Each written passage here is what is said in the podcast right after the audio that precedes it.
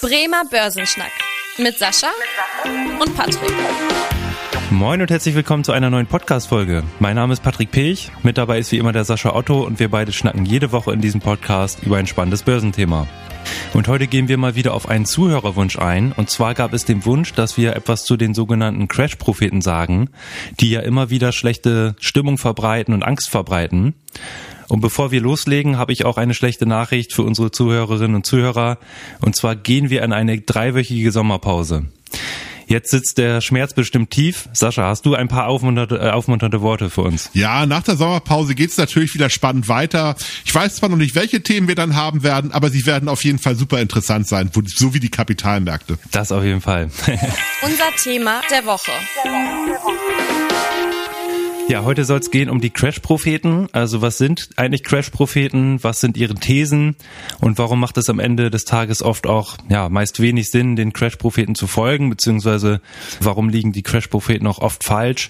Äh, darum soll es heute gehen. Sascha, gerade aktuell ist es ja so, dass die Crash-Propheten wieder sehr populär sind. Woran liegt das eigentlich, dass so viele Menschen, ja, den Propheten eigentlich gespannt zuhören? Naja, ich meine, wir sind momentan ja in einer sehr unangenehmen Phase an den Kapitalmärkten.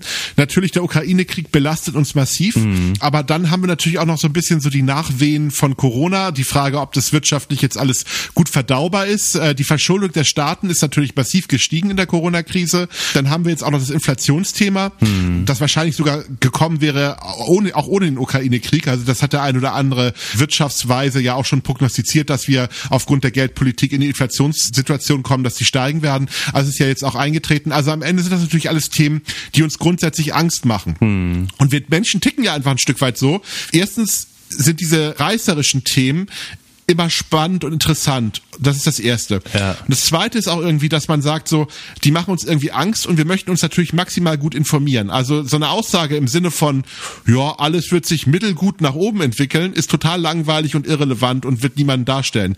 Äh, morgen geht die Welt unter, das ist jetzt Schlagzeile, die holen wir uns sofort und das ist die gleiche hm. Logik, die natürlich auch bei allen Medien momentan so stattfindet.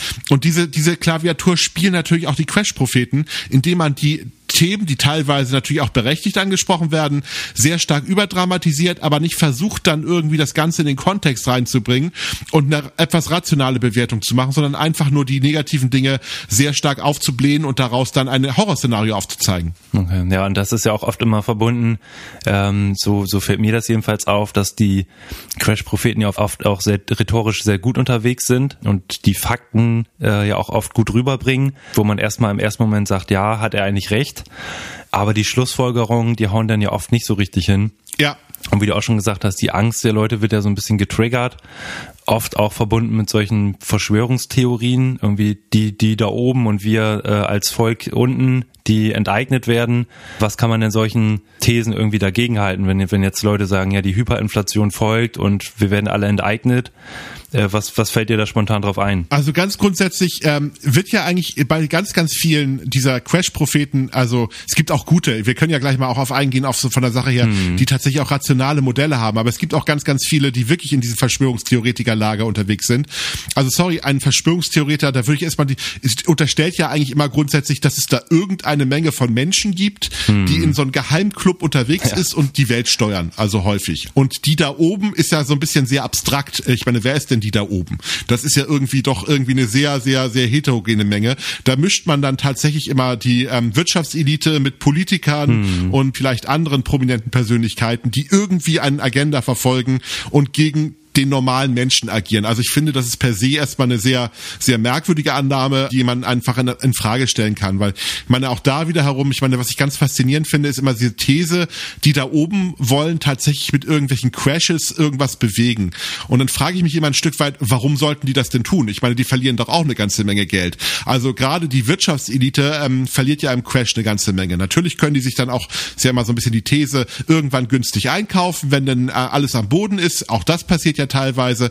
Aber ich glaube, der, der Weg zum Verlust ist erstmal da, weil ich meine, ich sehe jetzt keine großen Milliardärsfamilien oder große Firmenlenker, die jetzt alles vor den Crash verkaufen und dann sofort wieder einsteigen. Also am Ende mhm. gehen die den gleichen Weg ja nach unten mit und leiden wirtschaftlich ja auch davon. Also ähm, finde ich das immer ein bisschen irrational, diese Annahme dabei. Aber es kommt natürlich erstmal ganz gut, weil man ist ja dann gefühlt immer einer von den Kleinen, der am Ende von den Großen ausgenutzt wird und wird dann ja von den guten Menschen verstanden. Also am Ende sollte man vielleicht einfach mal immer empfehlen, wenn man so eine These hört, die darauf basiert, dass irgendein eine große Verschwörung an der Börse versucht, uns das Geld wegzunehmen, würde ich immer die Frage stellen, warum sollte das passieren und wer hat etwas davon? Mhm. Und wenn es da keine gute Erklärung gibt, ist es natürlich eigentlich auch nicht so wirklich sinnvoll, davon auszugehen, dass es die Verschwörung gibt, weil man unterstellt ja auch immer bei diesen Verschwörungstheorien, dass diese Wirtschaftselite oder die Elite dahinter äh, über ein über wahrsagerische Fähigkeit, große Macht und große Weitsicht verfügt. Mhm. Und dann müsste man natürlich auch die Frage stellen, wenn die so intelligent und weitsichtig sind, dann müssten sie auch irgendetwas tun, was was ihnen gut tut. Da fehlt dann immer so die Antwort, was denn daran so toll wäre, wenn es gerade richtig runtergeht. Also für diejenigen. Und da sind die Antworten dann immer ein ganz bisschen dünn. Und ähm, dann wäre für mich diese Argumentationskette schon ganz massiv gebrochen. Ja, und genau, da hast du ja schon einige Argumente angeführt, in Anführungsstrichen, gegen diese Crash-Propheten oder gegen die Thesen.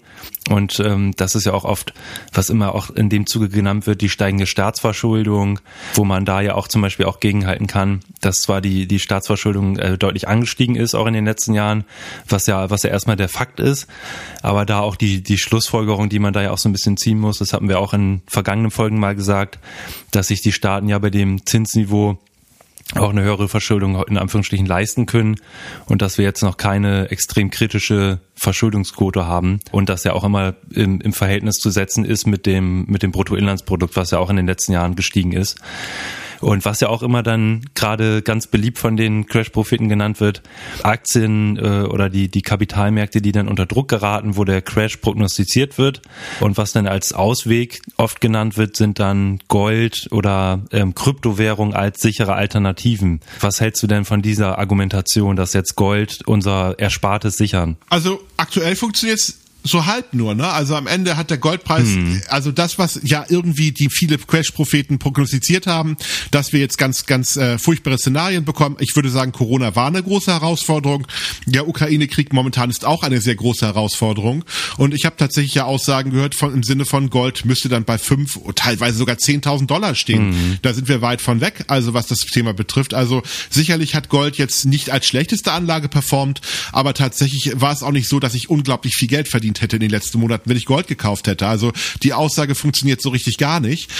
Und dann das die zweite Aussage, die Kryptowährung. Also ich glaube, das waren die Assetklasse, wenn man die durch die Bank weg betrachtet, die in den letzten Monaten am meisten ähm, äh, verloren hat. Also diejenigen, die in Kryptos investiert waren, haben teilweise über 50, 60 Prozent verloren, je nachdem, in welchen Kryptos ich unterwegs gewesen bin. Und äh, das hätte ich auch mit nahezu keinem Aktienmarkt hingekriegt. Also, dass die Kryptowährungen jetzt die Lösung für die Krise sind, also sehe ich momentan tatsächlich nicht. Also es ist eine spekulative Anlageklasse, hm. die genauso wie alles andere momentan massiv leidet und sogar stärker als das Ganze. Ja. So, deswegen. Und man sollte fairerweise auch nochmal eine Sache sich überlegen, gerade bei den Crash-Propheten, wenn ich das nochmal anführen darf. Häufig reden die auch ihr eigenes Buch. Hm. Also, sagt man so schön an der Börse. Also tatsächlich hat man ja auch ganz oft jetzt, gerade aus dem amerikanischen Raum, irgendwelche Hedgefondsmanager, die uns ganz genau erklären, sehr rational auch, die gehen dann gar nicht so stark in diese Verschwörungstheorien, sondern die haben dann in der Regel auch ganz gute Argumente dabei, weil sie sagen, oh ja, die Welt ist total schlecht und äh, die Märkte werden crashen. Haben aber vorher auf fallende Kurse gewettet. Mhm. So, dann muss man sich natürlich ein Stück weit auch immer fragen, macht dieser Mensch das jetzt aus gutem Willen, weil er sagt, ich möchte jetzt gegebenenfalls wirklich die Welt darüber aufklären, dass es Probleme gibt? Oder macht er das nur, um diese, diese Bewegung, auf die er gewettet hat, die es überhaupt erst auszulösen? Also ich sag mal, es ist ein bisschen so, indem man sagt, so, ich schließe Feuerversicherung ab und erzähle allen so ein bisschen, dass man doch bitte viel Benzin neben sein Haus lagern sollte.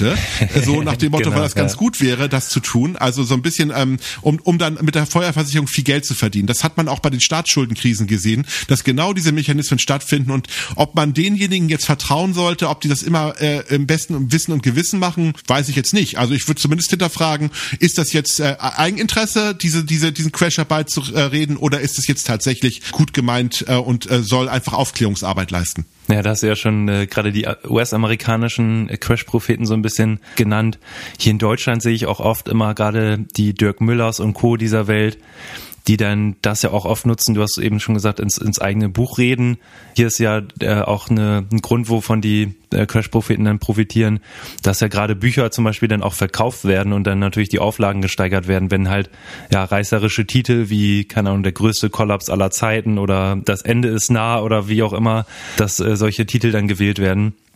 Und äh, oft ist es ja auch verbunden mit irgendwelchen Anlagen, also dass dann diejenigen, die diese diese Horrornachrichten raushauen, dann als Lösung quasi irgendeinen eigenen Fonds präsentieren, äh, in der Hoffnung, dass die Anleger dann da gerade investieren. Und gerade wenn man da jetzt auf die auf die Wertentwicklung der einzelnen Anlagen guckt, dann sieht man ja oft, dass die ja dass die Crash-Propheten dann in den letzten Jahren auch nicht so richtig gut performt haben, auch im Vergleich zu den normalen Aktienindizes. Ja, also ist ja auch Sascha oft äh, der Crash irgendwie im Ausmaß vor äh, prognostiziert wird, aber nicht unbedingt der Zeitpunkt. Und es wird ja auch oft dann immer gesagt, äh, er kommt bald. Sascha, würdest du es auch unterstützen, dass ja eigentlich gerade die Phasen, wo die, wo man nicht investiert sind, ja meistens nicht so richtig gut sind, ne, weil man Rendite verpasst. Also das große, das stimmt auch ein Stück weit. Also wenn, wenn man sich anschaut, irgendwie so ein ähm, ein DAX-Chart, ne, als Beispiel, der seit letzten 30 Jahren sich irgendwie verdreizehnfach hat mhm. und so ähm, von der von der Entwicklung her, in den letzten 30 Jahren, dann kann man hat man da natürlich auch diverse Crashs.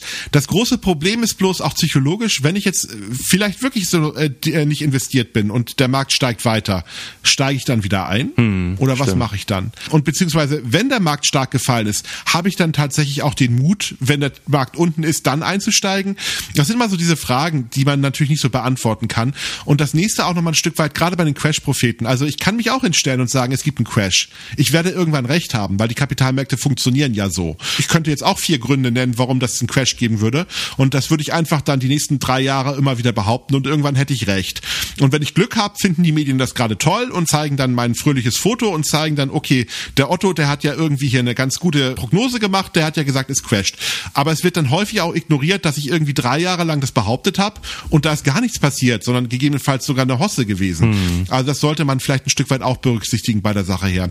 Also gerade so diese Zeitpunkte, das können die Crash-Prophete auch gar nicht. Jeder Crash-Prophet, der mir ernsthaft sagt, morgen kommt der Crash, ich weiß das. Also sorry, da würde ich sagen, vielen Dank für das nette Gespräch, aber das ist gerade eine sehr, sehr unfundierte Aussage, mit der ich gar nichts anfangen kann. Deswegen, äh, die können, müssen natürlich auch vage bleiben, weil die Märkte bleiben psychologisch und auch Überbewertungen sind natürlich auch immer eine Sache, die sich erst im Laufe der Zeit abbilden, mhm. abbauen können. Ne? Ja, und das ja. Aber vielleicht sollten wir auch mal, mhm. ja, sorry, Nee, äh, ich wollte wollte ich nur noch mal ergänzen, weil du ja sagtest so, dass dann gerade diejenigen irgendwie medial gut dargestellt werden, die da mal richtig liegen. Einerseits haben die dann ja, wie du schon angeführt hast, irgendwie seit Jahren schon den Crash vorhergesehen oder jedes Jahr immer wieder erneuert ihre Prognose. Andererseits sind das dann ja aber auch wenige, die dann auch mal richtig lagen und gerade diejenigen von ein, der, äh, die anderen 99 von den 100, die dann falsch lagen, die werden dann halt nicht so richtig angeführt oder äh, in ja. den Fokus gestellt. Einfach nur mal als Ergänzung. Wir sollten vielleicht jetzt auch nicht immer so gemein auf die einbäschen. Also es gibt ja sicherlich auch Menschen, ja. die sehr rational mit dieser Thematik umgehen. Also um ein ganz prominentes Beispiel mal zu nennen, ähm, wäre vielleicht nochmal Robert Schiller. Mhm. Das ist ein, ein, ein amerikanischer Wirtschaftswissenschaftler, der an der Yale-Universität unterrichtet und äh, am bekanntesten wurde, dass er zusammen mit Eugene Farmer den Nobelpreis bekommen hat für Wirtschaftswissenschaften. Mhm. Also schon ein kluger Kopf, wie man so schön sagt. Aber das ist auch irgendwie so ein Dauerpessimist der hatte auch tatsächlich diese Immobilienblase ähm, hervorgesehen, wobei er hat sehr lange darüber gewarnt, also über Jahre, bis sie dann wirklich geplatzt ist. Hm. Und ähm, gut, der hat stellt sich auch nicht hin und sagt ein Stück weit jetzt, hm. der Markt wird um jeden Preis fallen. Das ist tatsächlich nicht das, was er tut. Er sagt einfach, die Märkte sind überbewertet und das ist dann auch äh, sicherlich fundamental und rational begründet. Das tut er momentan zum Beispiel auch wieder. Er redet zum Beispiel seit Jahren darüber, dass die Märkte sehr massiv überbewertet sind und ähm, dass er aus seiner Sicht eine Korrektur notwendig wäre. Also ihn kann man auch so ein bisschen zu den Crash-Propheten hinzutun, aber wenn man sich das anschaut, ist das eine ganz, ganz andere Qualität als jetzt, ich sag mal, ähm, äh, die teilweise YouTube-Videos, die man von einigen selbsternannten Experten dann sich anschauen kann. Sicherlich muss man da auch mal ein bisschen trennen und streuen von Seizen, weil nicht jeder, der jetzt sagt, hey, die Märkte sind gefährlich, ist jetzt gerade schon schlechter Crash-Prophet. Hm, ich glaube, man sollte da auch mal sich genau angucken, was die Menschen erzählen zu haben. Und das macht es ja auch so spannend an der Börse. Auch diese Meinung kann einen ja weiterbringen, aber man sollte einfach hinterfragen, Intention und auch die Kompetenz desjenigen. Und äh, wenn die Kompetenz nur ist, dass der gut reden kann, dann würde ich vielleicht eher Abstand nehmen von den Empfehlungen, die dieser Mensch dann äh, gerade verkündet hat. Mhm. Ja, und ich stelle mir gerade noch so ein bisschen auch die Frage, die man sich immer stellen sollte, wie ich, wie gehe ich jetzt mit diesen Informationen um? Selbst wenn ich jetzt mich überzeugen lasse, dass jetzt der Crash irgendwann bevorsteht, äh, man aber ja gar nicht richtig weiß, wann der kommt, dann ist ja genau die Frage, wie du auch schon so ein bisschen gesagt hast, bleibt man jetzt ewig von den Aktienmärkten beispielsweise fern oder geht man jemals wieder in, in den Aktienmarkt rein? Oder geht man damit so um, dass man sagt, ich bin eigentlich ein langfristiger Investor und wenn es dann mal irgendwann zu dem Crash kommt, der ja irgendwie prognostiziert wurde, dann sehe ich das halt eher als Einstiegszeitpunkt oder sitzt das so ein bisschen aus, weil wenn ich das halt als langfristige Anlage betrachte, dann kann einem das ja auch so in Anführungsstrichen ein bisschen egal sein, wenn da mal ein, zwei schlechte Jahre dabei sind. Definitiv. Und so ist es ja auch oft, dass die, dass die Märkte sich immer wieder erholen in der Vergangenheit. Ne? Klar, ich meine, wir beide sind jetzt auch Menschen, die jetzt ein bisschen dichter da dran sind. Ne? Also ich habe tatsächlich meine Sparpläne, ich habe tatsächlich mein Geld in die Aktienmärkte investiert und ich bin mir hundertprozentig sicher, hm. dass meine, mein Aktienportfolio beim nächsten Crash massiv im Minus sein wird. Ja, genau. Aber hm. Das ist mir total egal. Also am Ende habe ich mir Unternehmen gekauft, habe ich mir tatsächlich auch Anlageinstrumente gekauft, von denen ich weiß, dass sie die nächsten 20, 25 Jahre sich sehr gut entwickeln werden und dass ich damit sehr, sehr gut auch einen Beitrag zu meiner ähm, Altersvorsorge leisten kann. Und ob es jetzt irgendwie massiv nach unten geht, ist mir wirklich egal.